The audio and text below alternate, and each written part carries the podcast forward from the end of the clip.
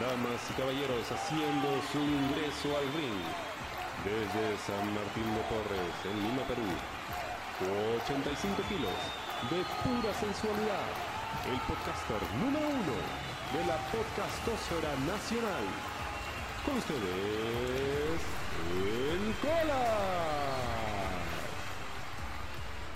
Este episodio va dedicado a los dos gatos que me escuchan. Gladiadores 24 consecuencias. Bien, de arranque tengo que decir, este ha sido un buen evento, pero ha sido bastante extraño también. Em, definitivamente no ha tenido la cartelera más sólida, pero ha tenido dos de las mejores luchas que se podrían ver, ¿no? Y para mí la que hasta el momento ha sido la lucha del año, ya vamos a hablar de ello. Pero sí, ha sido un evento accidentado, bastante accidentado. Claro, eh, se entiende porque hubieron algunas variables que no se, tenían antes. Eh, primero hemos tenido luchadores extranjeros invitados.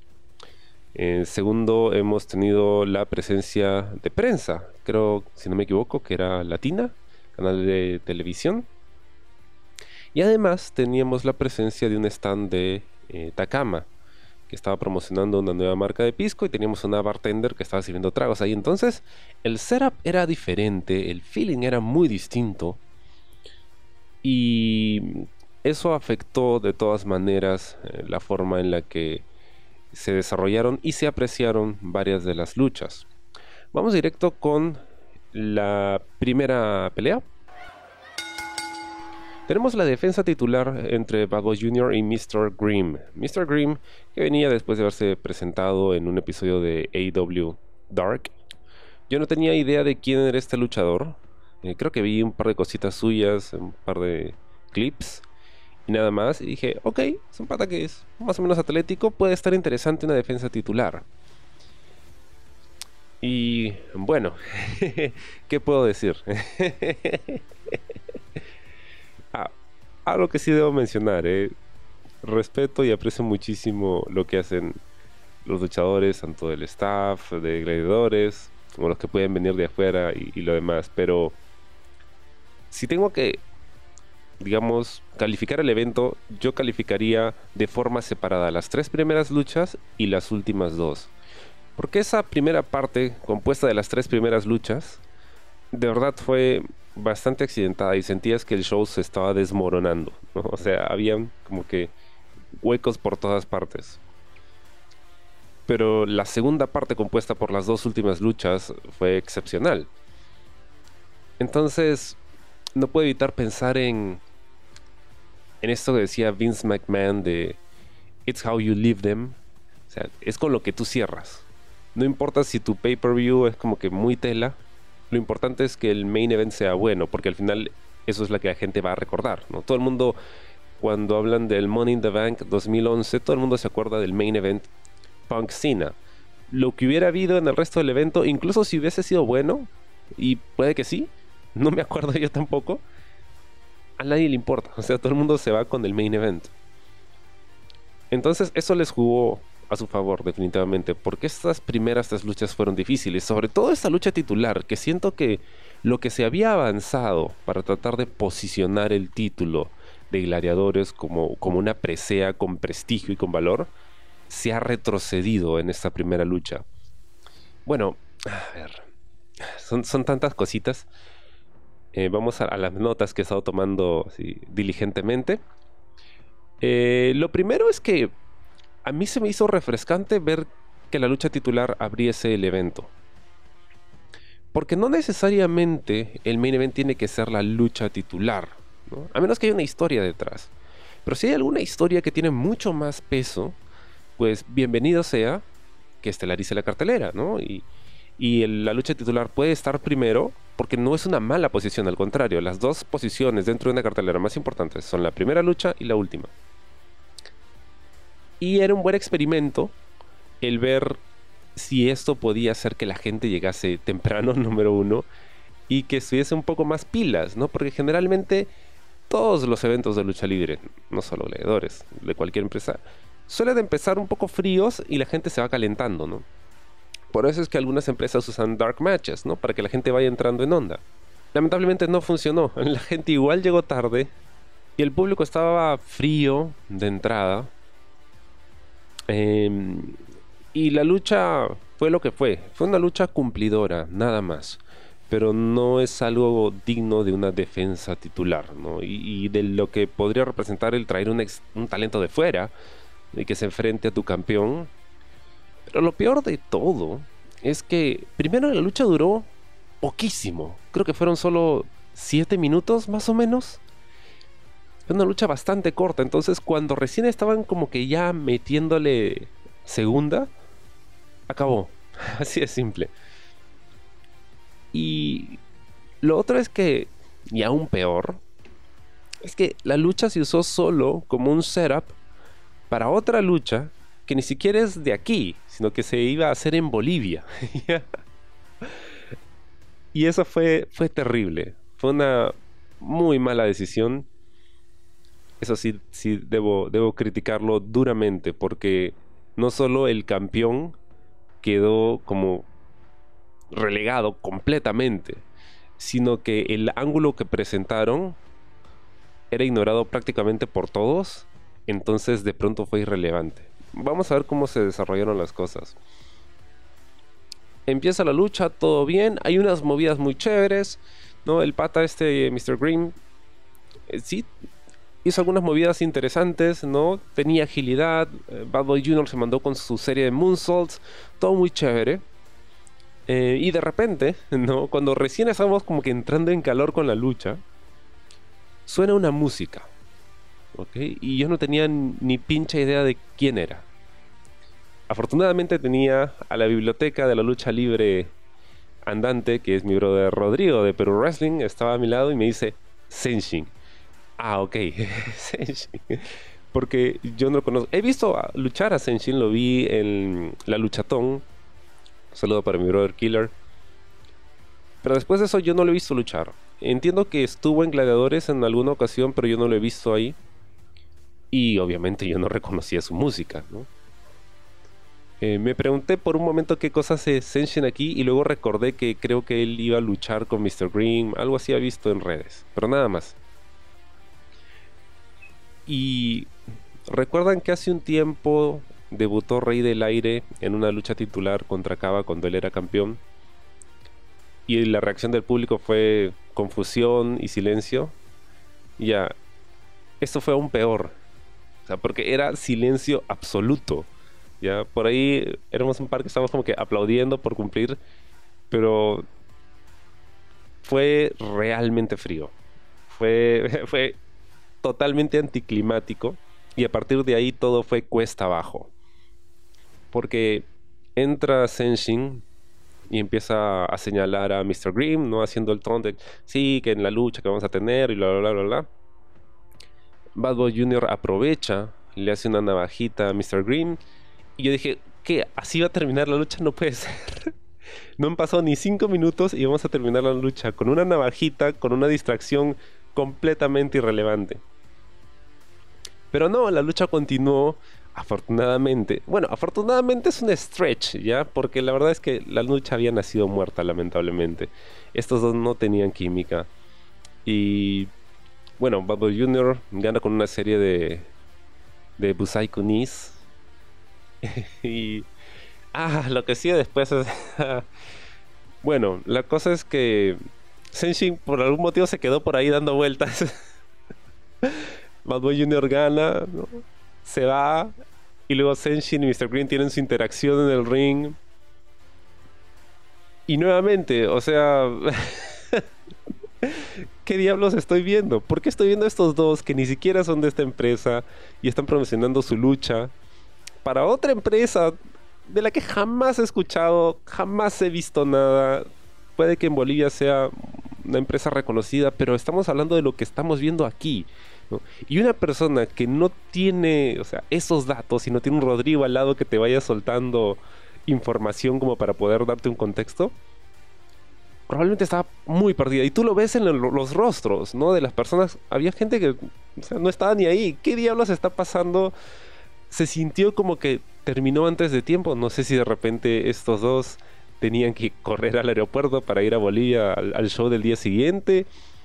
O no tenían, no sé qué pasó. Pero fue de verdad muy lamentable. Incluso si la lucha fue aceptable, no fue pues una lucha de, campeonato, fue muy rápida. Sirvió solo de ángulo para otra lucha que ni siquiera vamos a ver y que siendo sinceros y con todo respeto, a nadie le importa. Y dejaste mal al campeón. ¿no? Em, después de una tremenda lucha, una de las mejores del año con Cava, una defensa titular de verdad, esto es lo que, lo que sigue, este es el follow-up. Fue muy malo, fue realmente trágico y me, dio, bastante, me dio bastante pena por, el campeón. Y lo peor es que había ciertas posibilidades, ¿ah? porque Mr. Green representaba un reto físico para Bad Boy Jr., ¿no? Porque era más grande que él, más fuerte, ¿no? Aplica, creo que fue una Urinai que le, que le aplicó que lució muy bien, eh, pero fue, fue lo que fue. ¿Qué más puedo decir? Vamos con la segunda lucha. Eh, siguen Seven y Reptil. Soy muy honesto, yo no tenía expectativas por esta lucha.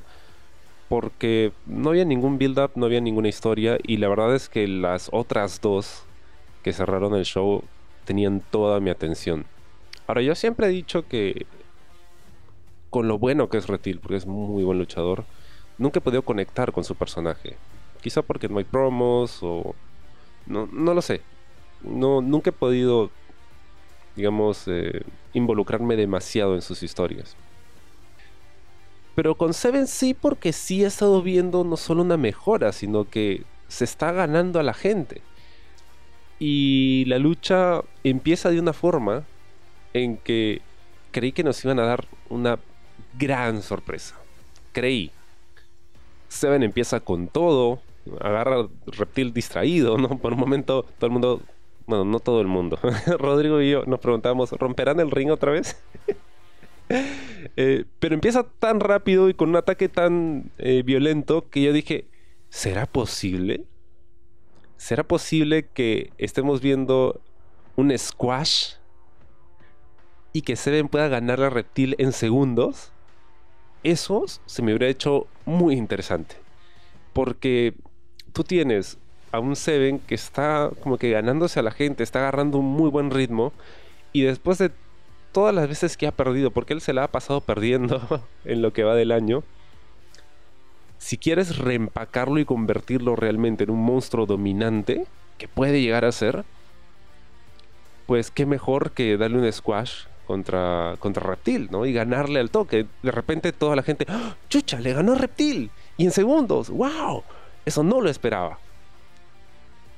Eh, pero no, la lucha continuó.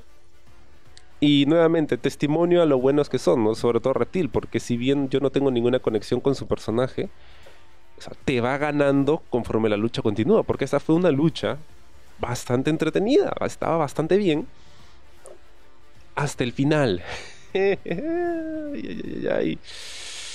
Ah, el final fue lo que fue nuevamente y ahora sabemos por qué se dio de esa forma, ¿no? Resulta que Reptil terminó lesionado, ¿no? Se, rompió la cabeza en plena lucha, no hubo sangre hasta donde pude ver, pero sí se rompió la cabeza, entiendo que requirió seis puntos. Pero ¿qué pasó? Em, sobre la última parte de la lucha hay un intercambio, Seven hace el paquetito le hace un paquetito a Reptil para la cuenta de tres. Y Bosset, que era árbitro en ese momento, baja la lona, hace la cuenta de uno. Pero en ese momento como que terminan de acomodarse con el paquetito porque no estaba bien cerrado, no estaba en la posición correcta.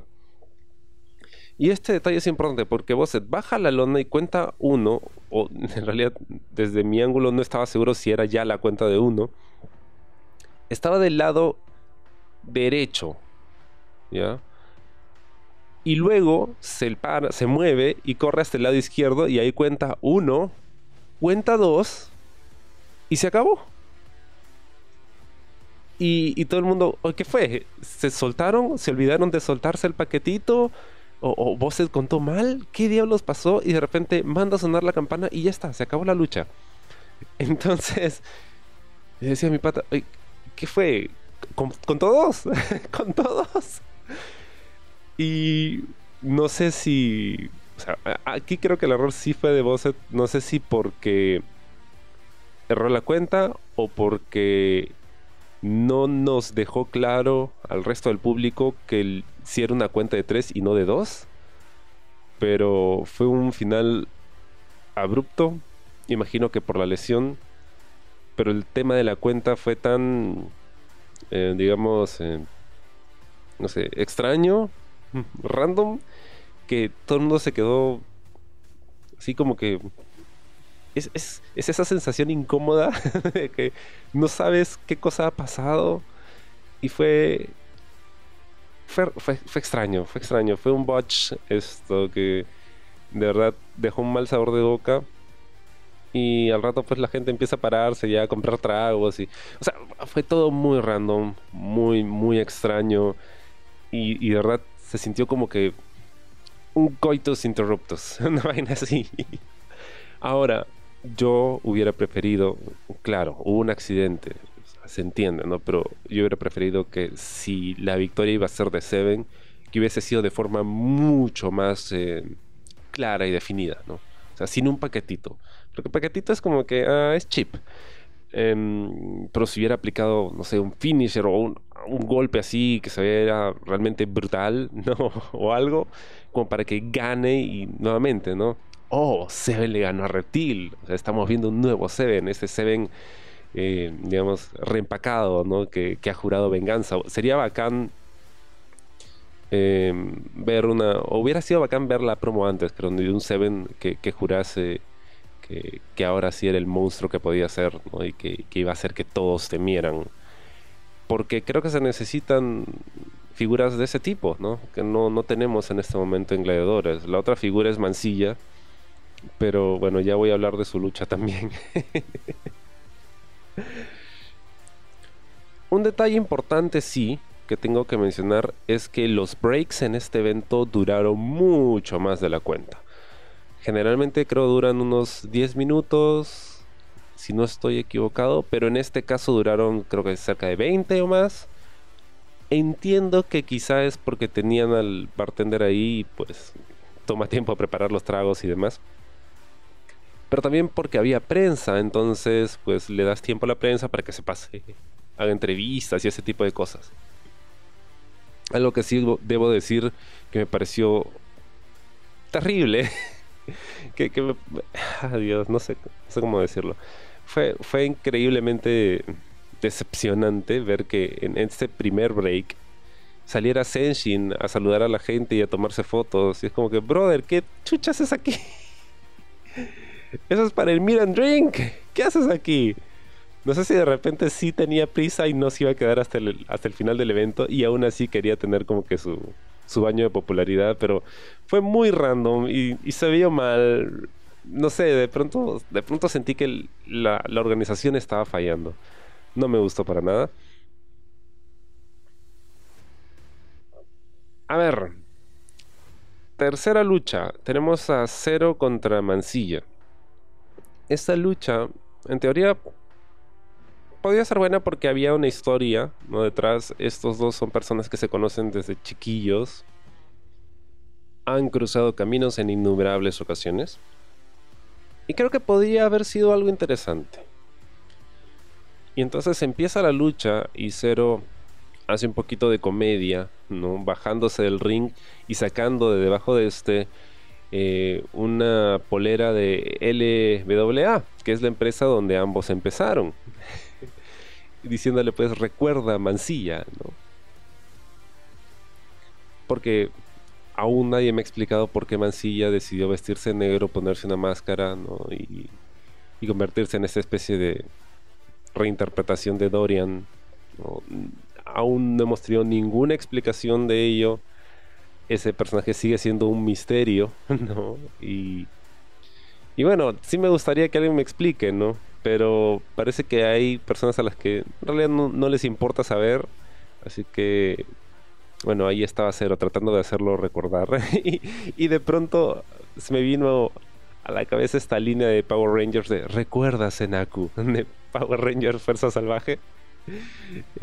Y obviamente no funciona con la polera de LWA. Se baja nuevamente el ring y saca una polera que nadie sabía de qué cosa era porque no se podía ver el, logo. Cero se dio cuenta y le decía a la gente, es de Imperio por si acaso. ah, ¿Qué puedo decir? Bueno, eh, obviamente Mancilla no lo toma bien y empieza la lucha. Fue una lucha corta, mm, cumplidora nada más. Entretenida, pero cumplidora que obviamente Mancilla gana porque es Mancilla, es grande y fuerte. Em, sí, eh, debo mencionar que para la cuenta de 3 con la que gana Mancilla, el árbitro estaba...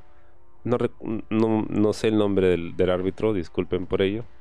Espero conocerlo algún día. Pero el árbitro estaba demasiado lejos de, de la cuenta. O sea, y estaba en una posición un poco extraña, así que si es que alguno de ellos se hubiese soltado de la cuenta apenas levantando el hombro, él hubiera sido imposible de verlo. Estaba como que del otro lado del ring contando en una posición que, no era la adecuada. Creo que eso es un detalle que hay que ajustar. Bien, entonces, tenemos esta lucha que está ok, está entretenida, pero que siento que si hay proyectos de reempacar a cero, este es el momento. O sea, ya no, ya no da más. Este personaje que él tiene, creo que ya. Esto, fue lo último que podíamos ver de él. ¿No? Y. No, no puedo decir que, haya sido malo, pero. Sí siento que el tratar de meterle un comedy stick ahí en, en la lucha. Si bien entretenido, creo que se necesitaba algo un poquito más serio o más chambeado para levantar un evento que estaba así como que sí, bastante flojito, ¿no? Hasta el momento. Y sí, o sea, Cero en su momento era el hombre, ¿no? O sea, tenía un montón de títulos y estaba en todas las empresas y luchaba más que ninguno. Y siento que ya, ya se agotó como personaje, entonces necesita renovarse, definitivamente. ¿No? Ahora, este storyline de Recuerda Mancilla se siente más como un meme que como una historia real. Si lo van a contar, creo que sí necesito nuevamente contexto, promos, donde me expliquen por qué es que Mancilla decidió olvidar su pasado. Si no, se siente como un intento de hacer un meme. Y pues no, no, o sea, o sea no está mal hacer comedia, ¿no? Pero creo que hay personajes que dentro del roster se dedican a ello, entonces hay otros que creo que funcionan mejor con un tratamiento un poco más serio. Vamos con la cuarta lucha del evento. Tengo que ser muy honesto con respecto a ello. Cuando se anunció que esta iba a ser una lucha en parejas y no un singles match, estaba muy disgustado, muy decepcionado, porque esta rivalidad entre Renzo Gamboa y Franco Azurín ha sido una de las mejores cosas que se han producido en, este año en la lucha. O sea, las promos que se han estado haciendo me han encantado, ¿no? Y se sintió realmente personal, lo que es lo que hace que la lucha libre sea chévere, ¿no?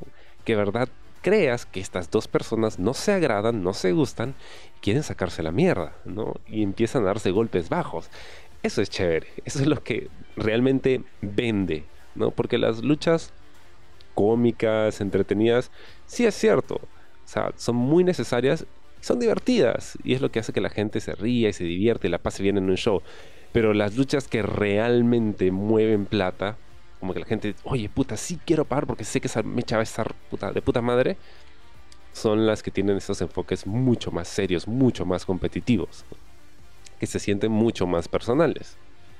Entonces, para mí la lucha era Gamboa Franco, no una lucha en parejas de la Gamboneta extasiada contra Franco y pues eh, Prince Diego inicialmente y luego lo cambiaron por ese luchador de origen australiano, Mitch Ryder, que entiendo eh, entrena en, New Japan Pro Wrestling. Pero bueno, Es lo que nos ofrecieron, así que ya pues, ya estamos aquí, vamos a ver la lucha.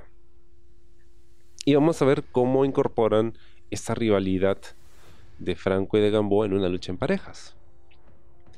Entonces, empieza la lucha y sí debo mencionar un detalle que recién he entendido, dos días después, dos días después. Pero eso no es culpa de gladiadores, es, culpa de, mi ignorancia del, del y de, las cosas que, están de moda fuera de mi burbuja. Em, cuando hace su ingreso Mitch Ryder, empieza a hacer un bailecito que yo creí era una burla de la entrada de Gamboa y Éxtasis, ¿no? O sea, simplemente se estaba burlando de ellos. Pero no, resulta que tiene que ver con algo del partido eh, entre Perú y Australia, con el que Perú queda fuera del Mundial. Creo que un miembro del equipo de Australia hizo ese bailecito, ¿no? Cuando metió un gol y, y, tocó una fibra sensible en el público, ¿no? Y, yo vi a mi pata Gerardo de dos viejos kiosqueros, lindo, hermoso eh, cuando pasa eso, no volteé a verme como que, oye, mira, qué bacán, ¿no? Y yo dije, sí, pero no entendía por qué era tan bacán. no sabía qué No sabía qué significaba, lo siento. Ahora sí ya sé, ¿no?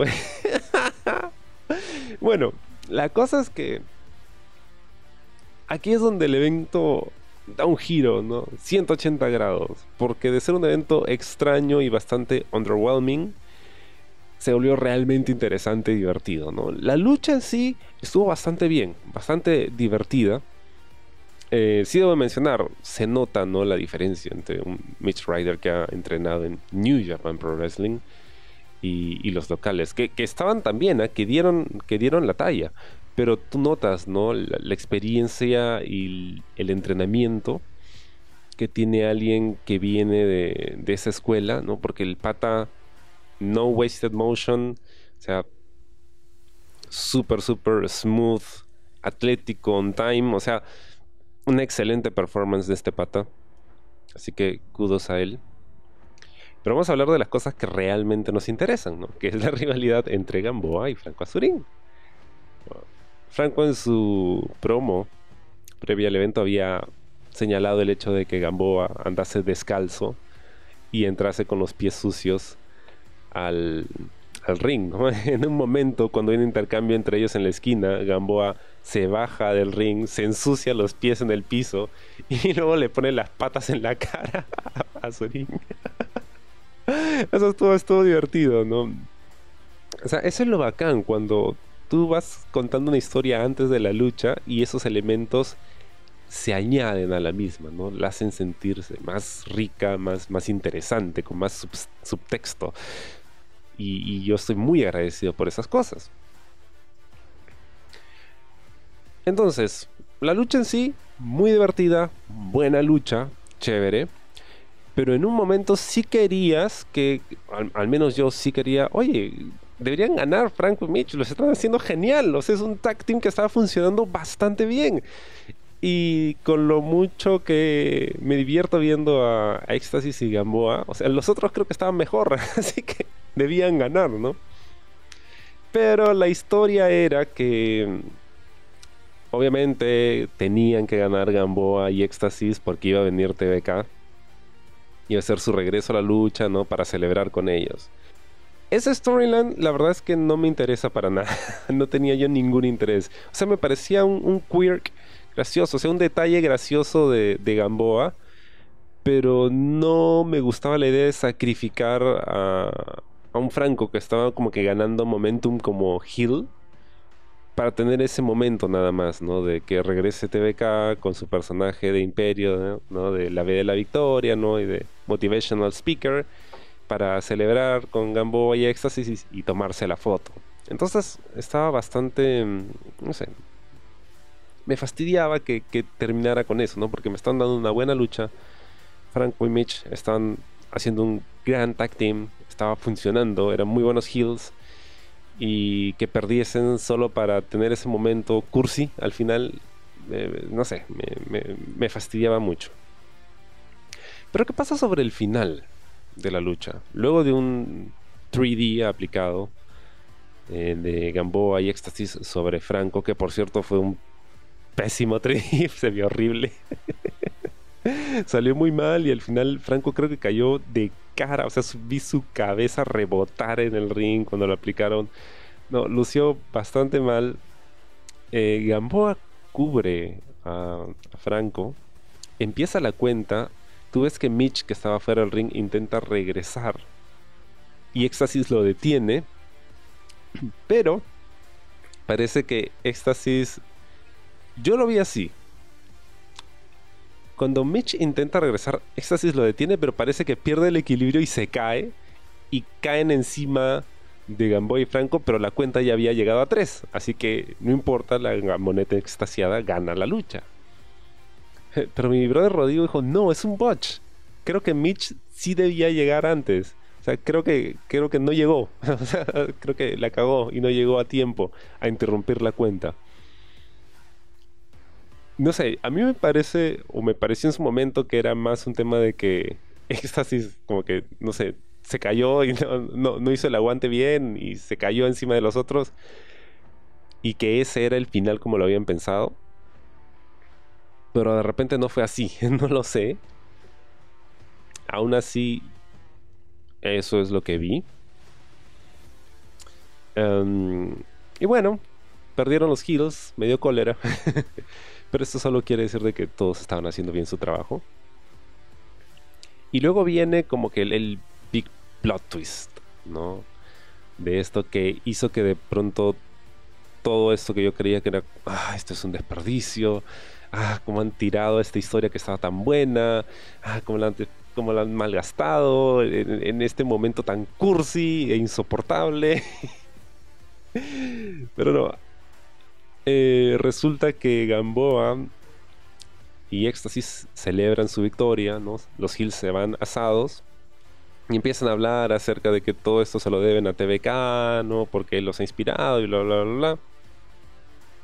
Y en ese momento yo bajo la cabeza al celular para tomar notas de lo que estaba pasando.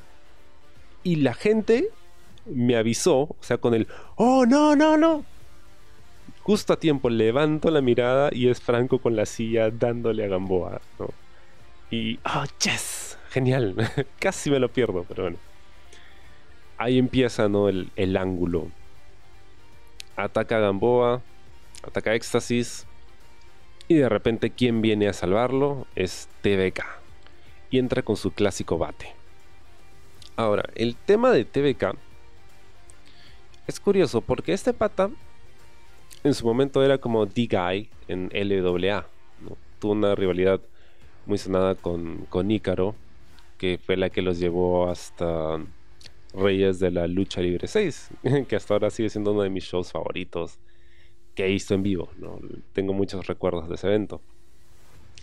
Luego, cuando estuvo en Imperio, él cambia su gimmick y ya no lo vemos tanto como un luchador activo, sino como este comic relief. ¿no? que era como una especie de motivational speaker, ¿no? un orador motivacional, ¿no? y entraba con su libro, El Camino a la Victoria, y bla, bla, bla, bla. Tenía ahí su, su bromance con el virrey. Y luego ya no supimos más de él, ya no volvió. Entonces, él hace su regreso y obviamente hay siempre un segmento del público que obviamente sabe qué cosa está pasando y quién es el que está entrando y son los que inician los chants y todo eso y todo chévere. Pero en realidad lo que importa es, si el resto del público sabe qué cosa está pasando, ¿no? Y sí, entró TVK. Varios lo reconocieron. Hay reacción. De hecho, todo el mundo tuvo más reacción aquí que Senshin. Con lo bueno que puede hacer el pata, lo siento, pero es que es que fue bien fría.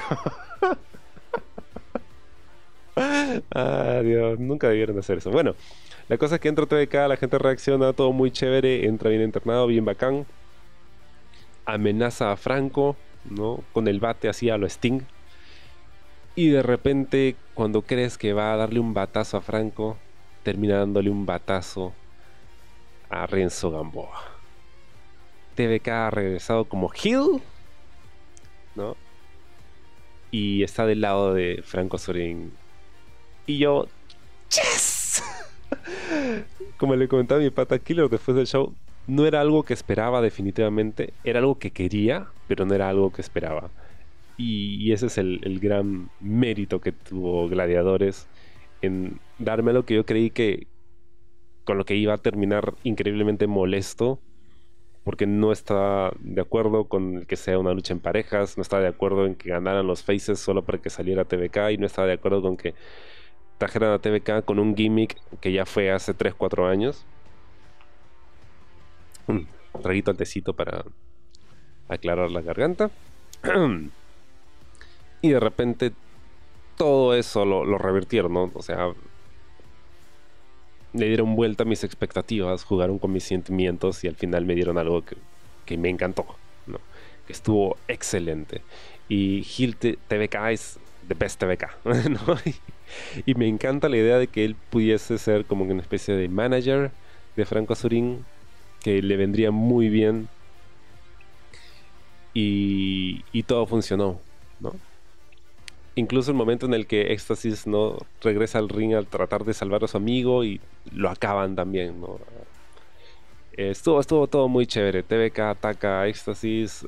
Fue un, regreso debut que de verdad quedó bastante bien, ¿no?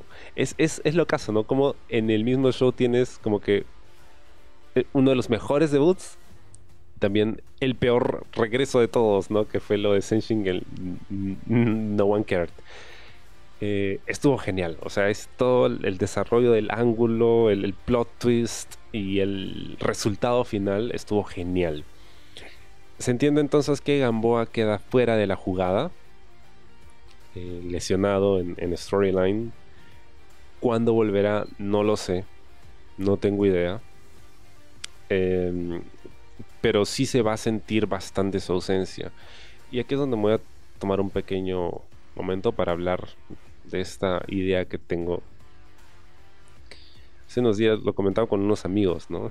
Yo decía, ¿se acuerdan cuando New Japan tenía sus tres mosqueteros, los tres luchadores que habían sido elegidos como para poder levantar la empresa en su momento más difícil, ¿no? Después de haber sobrevivido al, al inoquismo que casi destruye a New Japan. Bueno, eran Hiroshi Tanahashi, eh, Shinsuke Nakamura y era Shibata, Katsuyori Shibata. Ellos iban a ser las tres caras de la empresa, ¿no? Los que iban a levantar el nombre de New Japan. Obviamente Shibata en, el momento en que más lo necesitaban, ¿no? Como dice el storyline, se va de la empresa. Luego regresa, triunfal y todo lo demás. Pero yo jugaba con esta idea de si New Japan tenía esos tres mosqueteros, Gladiadores tenía a Franco Azurín, a Renzo Gamboa y a Farid, que son tres nombres con los que bien puedes construir una empresa ¿no? sobre ellos. ¿Por qué? Porque uno se da cuenta que las mejores historias y los mejores personajes, las mejores luchas, pues giran en torno a ellos tres. Todo lo demás es cumplidor, está bien, funciona, pero lo más interesante que hay, lo que de verdad te provoca ir a ver, lo que de verdad te provoca seguir y estar al tanto, es lo que está pasando con estos tres. ¿Y por qué es importante que sean tres? ¿no? Es, esta idea de, del número tres es, es histórico, ¿no? Porque todas las cosas buenas dicen llegan de a tres. Cuando la gente se muere también se muere de a tres. Cuando la gente se embaraza, dicen, también se embarazan de a tres. Pero tenemos esta relación extraña con el número 3, ¿no? En el Attitude Era, tú tenías también a tres. Tres luchadores que eran, creo, indispensables para poder levantar la empresa, ¿no? Y hacerla funcionar. Tenías Stone Cold, tenías a The Rock pero necesitabas a alguien que sea el antagonista, que era Triple H. Y tú sabes que ninguno de estos habría podido ser un gran nombre si no hubiera tenido un gran oponente. ¿no? Stone Cold tenía Vince McMahon, The Rock tenía Triple H. Y eso hacía que funcionase todo esto. ¿A qué voy? Que tú necesitabas a tus dos luchadores, a tus faces, pero necesitabas al menos a un buen heel que pudiera hacerles el pare, ¿no? Y que sea creíble y que les jodiera los planes. Porque con estos tres elementos tú puedes hacer que el heel se enfrente a estos dos faces por separado. Puedes hacer que estos dos faces se enfrenten entre ellos también, por ver quién es el mejor de los dos. ¿no? Entonces, tienes una dinámica que es muy básica, pero que es la piedra angular para construir cualquier tipo de rivalidad. Y yo creía que estos tres nombres, en gladiadores, son precisamente lo que se necesita para ello. Farid es como que el babyface por excelencia. ¿no? El pata es, es increíble en el ring y ya vamos a hablar de su lucha.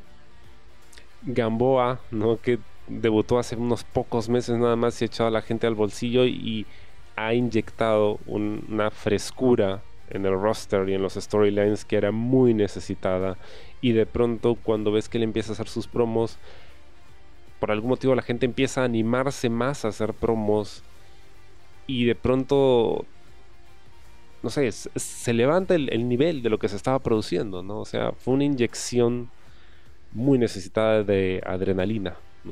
En una empresa que, si bien te ofrecía buenos shows, se sentía que estaba un poco estancada creativamente. Y de pronto tienes a Franco Azurín que finalmente, ¿no? encuentra algo que le funciona, ¿no? Y que era algo que ella estaba rogando hace mucho, y es que, fuera Hill, ¿no? Y tienes a este Hill, ¿no? Alucinado, que cree que es mejor que todos, pero que tiene el calibre para poder respaldar lo que dice, ¿no? Y que en esta lucha, ha sido brillante, o sea, la forma en la que él hablaba y gesticulaba dentro y fuera de la lucha, ¿no? es, de verdad, es un, es un heel así, en inglés es obnoxious, insoportable, pero es, es esos heels que te encanta ver, ¿no? Y hacía muchísima, muchísima falta. No teníamos un heel en esta empresa de ese tipo. Y era precisamente lo que faltaba para finalmente, ahora sí, terminar tu, tu Holy Trinity y poder levantar la empresa, ¿no?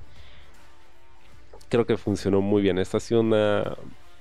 Fue una buena lucha, porque fue una buena lucha, fue entretenida, pero creo que ya, o sea, terminó de cuajar el personaje de, Franco como Gil. Creo que ya está, ahora sí ya está. Además, añades el elemento de un TVK que es Gil, ¿no? que puede ser su mentor, su manager, tiene buen micro y es una figura relativamente fresca, si bien tiene ya bastantes años en la lucha, pues no se lo ha visto en Gladiadores y creo que puede sumar. Y además tienes a Gamboa yéndose como el, el babyface, ¿no? Que, que ha sido traicionado por, por su ídolo, ¿no? Imagínate el pop cuando regrese, ¿no? No sé cuándo, cuándo será, pero imagínate las posibilidades de lo que puedes hacer con, el personaje de Gamboa. Se va a extrañar, se va a extrañar de verdad. ya, Vamos, el main event, si se puede. Pero antes, otro largo break. es, increíble, ¿eh? porque el main event empezó cerca de las 8 de la noche. O sea, el show suele durar solo dos horas, pero en esta ocasión se iban a ir a tiempos extra. Se agradece eso, ¿no?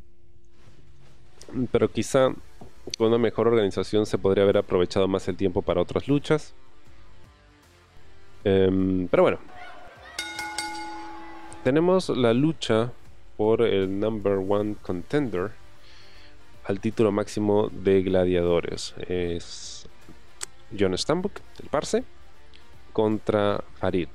Ahora, el tema es que John Stambuk ya era el number one contender. O sea, si ves el récord de victorias, creo que él ha ganado todo este año, así que él iba a retar por el título sí o sí.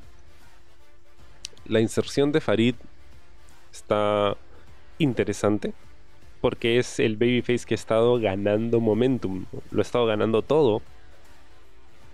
Y qué chévere jugar con la posibilidad de que, wow, le van a dar una oportunidad titular. Ahora, esta lucha viene antecedida por dos grandes promos. una promo muy bonita de Stambuk hablando por videollamada con su mamá, contándole cuál es su, su meta, digamos, volviendo al tema del professional dreamer, ¿no? del extranjero que vino aquí a hacerse un nombre y a cumplir lo que no pudo en su país. Y de repente tienes una promo que salió así de la nada, pero fue brillante.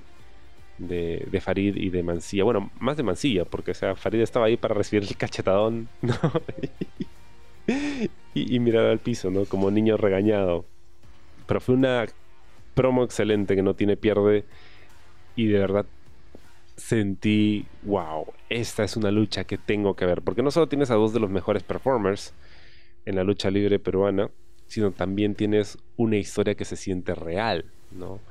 Y, hay una motivación clara. Ambos quieren ser campeones, ¿no? Uno porque ese ha sido su sueño de toda la vida, ¿no? Y siempre se le ha escapado de las manos y cree que es su momento, ¿no? Para eso dejó su país. Y el otro, que es el, el up and comer, que está ganando todo y está ganando cada vez más confianza, pero que no deja de ser muy joven para su propio beneficio, ¿no? Y que con esa juventud viene la, inexperiencia y el no saber manejar una situación, ¿no? Y el crecerse demasiado cuando debería pensar con cabeza fría. Eso que falta y que solo se gana con la madurez y con los años. Entonces, es una historia orgánica, eh, precedida por grandes promos, grandes, grandes promos. Y tienes a dos performers, pucha, de talla, o sea, de exportación. Y la lucha fue lo que prometió ser. Fue un banger, ¿no? Fue una gran lucha. Ese día, yo había tenido un día muy malo. es de esos días en que todo te sale mal y estás como que con la energía súper baja y, no sé, sientes que todo se derrumbó dentro de ti, dentro de ti. Desearía haber estado de mejor humor para haber disfrutado aún más la lucha que la disfruté. Pero quieres, o sea, es como cuando comes algo súper rico, pero estás de mal humor y estás súper rico y te encanta que estés súper rico, pero te da cólera el que tengas cólera y no lo puedas disfrutar aún más porque tienes cólera. Una cosa así. Pero fuera de eso, esta ha sido una gran lucha. Em, no, no toqué el celular para tomar notas para nada porque yo quería concentrarme en ella. Eh, durante todo el evento había tenido un pelucón que estaba sentado frente a mí y me tapaba y me daba cólera porque me estaba tapando, pero ese era mi sitio y no me iba a mover de ahí. Así como Sheldon, ¿no? This is my spot. Excepto para el main event. Ahí sí corrí mi sillón costado porque sí quería verlo todo y no quería perderme un solo detalle. Em, y sí, ¿qué, puedo decir de esta lucha? Unos grandes intercambios. Y fue una de esas luchas donde de verdad sientes que, se están jugando la vida, ¿no? Sobre todo al final, ¿no? En esta secuencia de finisher tras finisher. Em, yo había mencionado, no recuerdo a quién le comenté eso, ¿no? Le, recomendé que vea la lucha de, de Roman Reigns y Drew McIntyre porque fue una gran lucha de campeonato. Es una lucha que empieza lento y se toman su tiempo para ir tanteándose y de repente el build-up va creciendo y, llegan al final donde empiezan a, zafarse de los finishers del uno y del otro hasta que finalmente uno queda, ¿no? Y más o menos la estructura era similar, solo que aquí no se tomaron tanto tiempo para empezar, ¿no? Que fueron directo al grano empieza rápido y es una lucha bastante contundente, ¿no? El Parse con sus eh, uppercuts, hay un uppercut que le quedó precioso, el tercero, ¿no? La tercera va la vencida, Ese, el tercero sí le salió muy bonito. Em, hubo un momento así donde creo que fue Farid el que no termina de rotar bien y el Parse casi, casi le mete un tabazo en la cara que al final no conectó, entonces ese quizá fue el único detalle en una lucha que estuvo, o sea, prácticamente perfecta y que gana Stambuk, ¿no? Luego de varios finishers. Y en algún momento pensabas, ¿no? Oye, ¿será posible que, que Farid gane la lucha? Y eso es, nuevamente, ¿no? Otro de los elementos que componen una gran lucha, que no sabes quién va a ganar. Porque cuando uno ha visto lucha libre por un buen tiempo, tú ya puedes ir, ¿no? Las señales en el camino, ¿no? The writing on the wall. Tú sabes, ah, ok, van a ir con él, ¿no? Él va a ganar y luego él va a enfrentarse al otro y así. Pero en este caso no, hubieron varios momentos donde de verdad no sabías qué iba a pasar. Y tú sabes que una lucha es buena cuando Rodrigo de Pro Wrestling se emociona. Yo lo tenía al lado y él estaba como que saltando y pegando brinquitos cuando había un finisher y ahora sí, ahora sí, ahora sí. de verdad fue, fue una gran lucha. Y apenas en una lucha me puse de pie a aplaudir. Y no sé si, si te ha pasado, pero hay momentos en los que tú aplaudes con, bastante fuerza, o sea, con, ganas, aplaudes con ganas de verdad. Y sientes como que tus manos se ponen más suavecitas y es porque estás aplaudiendo con mucha fuerza y como que se están hinchando o algo así. Ya bueno, así se sentían mis manos después de haber aplaudido esta lucha. Fue una gran lucha. Y la promo que siguió después fue, fue también muy buena. Eh, le reconoce a Farid, ¿no? el combate, ¿no? Lo halaga y lanza el reto a Bad Boy Jr. ¿no? Esa lucha para mí es la lucha del año.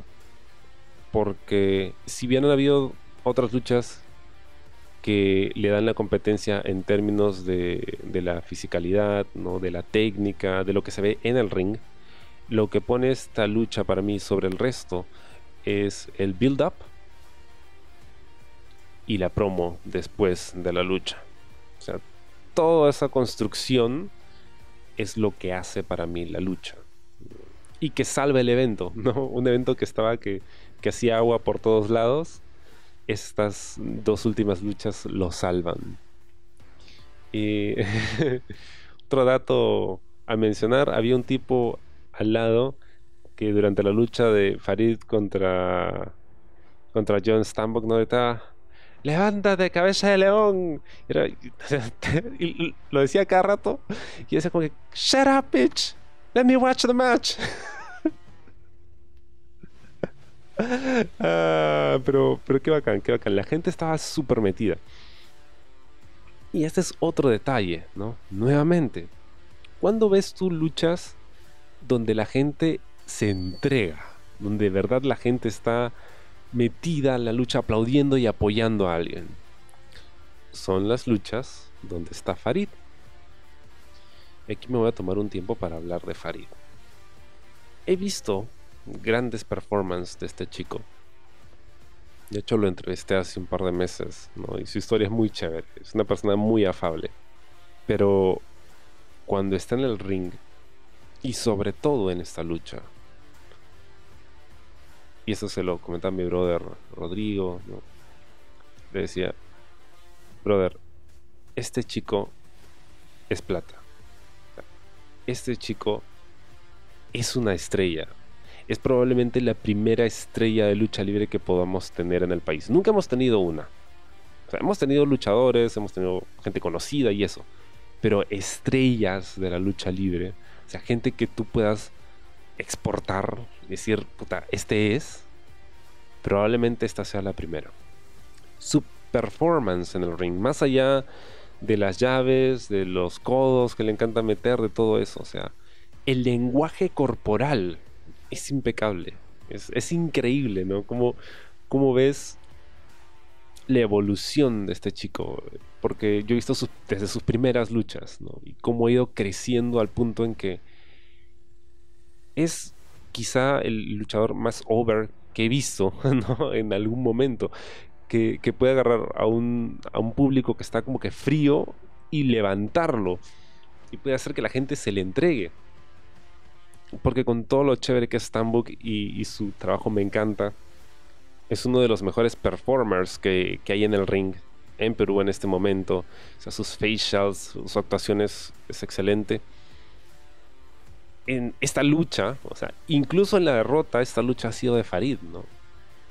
Es lucha donde te das cuenta de que, o sea, gane o pierda, la gente va a estar con él, ¿no? Y es, es su momento. Ojalá no se la crea mucho, ¿no? Porque a veces este tipo de cosas, ¿no? Este tipo de halagos puede subirse a la cabeza a alguien, ¿no? Pero creo que es un chico bastante centrado, está bien asesorado, ¿no? Y si tiene que creérsela, se la cree en el ring y no fuera de él. Y, de verdad, es... O sea, yo he quedado encantado. Su trabajo es, es excelente. Es excelente, ¿no? Por supuesto, It Takes Two to Tango. Y, y Stambuk, ¿no? Es, esa, esa, es la idea, ¿no? De, de, que dos luchadores se eleven mutuamente. Y, y terminan haciendo algo que la gente no esperaba. Igual, Franco y Gamboa terminaron haciendo que un evento que estaba mal terminara siendo wow, el evento precisamente porque recuerdas esos momentos, ¿no? Y, haces que tu compañero saque lo mejor de sí, ¿no? Y, y esta lucha ha hecho eso. Ahora, ¿qué es lo que creo que va a pasar? spoilers ahead. Cuidado. Sí, o sea, Stambuk tenía que ganar la lucha. Porque él es el retador natural al título máximo. Pero Colas, Farid está over. Sí, pero todavía no. Espérate. Eh, Bad Boy Jr. necesita retadores, ¿no? Hasta. Imagino que Gladiversario, que va a ser el evento fuerte de gladiadores. Entonces, in the meantime, mientras tanto, en los tres shows que quedan, Bad Boy Jr. necesita retadores. Stambuk es el primero en la lista. Creo que va a ganar el título. Yo diría que no. Yo diría que no. Um, de repente sí. Quién sabe. ¿no? Porque eventualmente Stambuk va a ser campeón. Yo creo que sí. Además, se lo ha ganado. Pero la historia ahorita, la historia fuerte, la historia que mueve el plata, es la historia de Farid. Y yo creo que el camino adecuado es que Farid tenga su lucha titular probablemente en el gladiversario. Si gana o no, bueno, eso ya lo vamos a ver. Pero creo que ese es esa es la historia a seguir, ¿no? Y es algo que se tiene que aprovechar porque la gente está con él, el pata está crecido, ¿no? Y, durante la lucha lo demostró, ¿no? Incluso esos detalles, ¿no? De que entra Farid súper confiado al ring, acompañado de Mancilla, ¿no? Y está súper crecido en, en, los primeros momentos de la lucha hasta que Joan le hace el pare, ¿no? Y ya Farid eh, necesita ponerse serio. Y quizá eso va a jugar dentro del, del storyline, ¿no? O sea, no ganó la lucha porque se confió, pero ahora con esa experiencia, ya más maduro, va a ir por una oportunidad titular. Entonces, eh, a veces las historias más obvias son las mejores historias, ¿no? No, pero ya sabes qué va a pasar, que me den otra cosa. No, porque precisamente eso es lo que quiero, quiero una buena historia. E incluso si ya sé qué es lo que va a pasar, igual dámelo. igual lo quiero. Así que creo que por ahí va. Pero nuevamente, esta ha sido mi lucha favorita del año. Una gran lucha, una muy bonita historia y un bonito cierre. ¿no? Para este arco, porque esa no es toda la historia, esto es solo un arco. Muy interesado en ver qué va a pasar con Bad Boy Jr. y Stambuk. Creo que esa lucha va a ser muy buena. Pero creo también que quien vaya a ser el próximo campeón gladiadores necesita ser alguien carismático. Porque si bien Bad Boy Jr. es un gran luchador, él no es necesariamente la persona más carismática del mundo. Se ve muy serio y siento que no necesariamente tiene esa conexión con el público. Necesitas tener a un campeón que sí tenga esa conexión. Sobre todo si tienes cada vez más exposición a medios de prensa, ¿no? Y, y se espera que venga gente que no tiene relación con la lucha libre para poder renovar un poco el público y poder crecer, ¿no? Porque es chévere que venga siempre gente a verte, pero la idea es que venga gente que nunca te ha visto, ¿no? Y que se queden y traigan a más gente y así poder expandir el negocio. Porque si no, pues no vas a llegar a nada. Espero sí que, se dé la oportunidad de que el aniversario se haga en otro local y que tenga quizá más capacidad. Y se vea la forma de que pueda ir más gente. Porque creo que hay talento y hay historias que ameritan un escenario mucho más grande y que creo que pueden ser bien aprovechadas. Y para ello necesitas pues un campeón que pueda conectar con la gente de forma que pueda hacer que ese público regrese, ¿no? Siga viniendo a los eventos. Y sobre todo porque necesitas que el campeonato tenga ese tipo de relevancia, ¿no? Y que esté asociado a un nombre que sea popular con la gente. Y disculpen si me fue en floro, pero ha sido un, un show, como dicen en inglés, eventful, ¿no? Lleno de, de cosas que comentar, para bien o para mal. En balance general, este ha sido un buen show, ha sido muy entretenido, con dos grandes luchas, incluida mi lucha del año, pero con varias luchas que por esas cosas del destino pues no salieron como debían. En algunos casos han causado más daño que beneficio y en otros pues em, nos, recuerdan la urgencia de refrescar algunos nombres y algunas caras para, para poder mantener el producto vigente y también para poder mantener el interés de, la gente en, ciertos luchadores, en ciertos nombres. Nos vemos entonces en el próximo evento de gladiadores. Eh, vean lucha en vivo. La lucha en vivo se disfruta mejor. Yo sé que hay videos y a veces la plata no alcanza, porque tampoco es que sea un, un show muy barato que digamos, pero vale la pena. Así ahorrar tus centavitos, pagar la entrada e ir a un show. Y vale la pena cuando tienes esa conexión con los luchadores. Y por eso es tan importante ¿no? desarrollar estos personajes. Por eso es tan importante que hablen. Por eso es tan importante que hagan promos. ¿no? Y es tan importante que estén envueltos en buenas historias. Que hagan que la gente conecte con ellos. Porque es esa conexión la que hace que uno siga pagando su entrada. Y que no lo vea como, ah, vamos al cine a hacer hora. ¿no? Al teatro, como que, a ver qué cosa hay. Ya, vamos pues.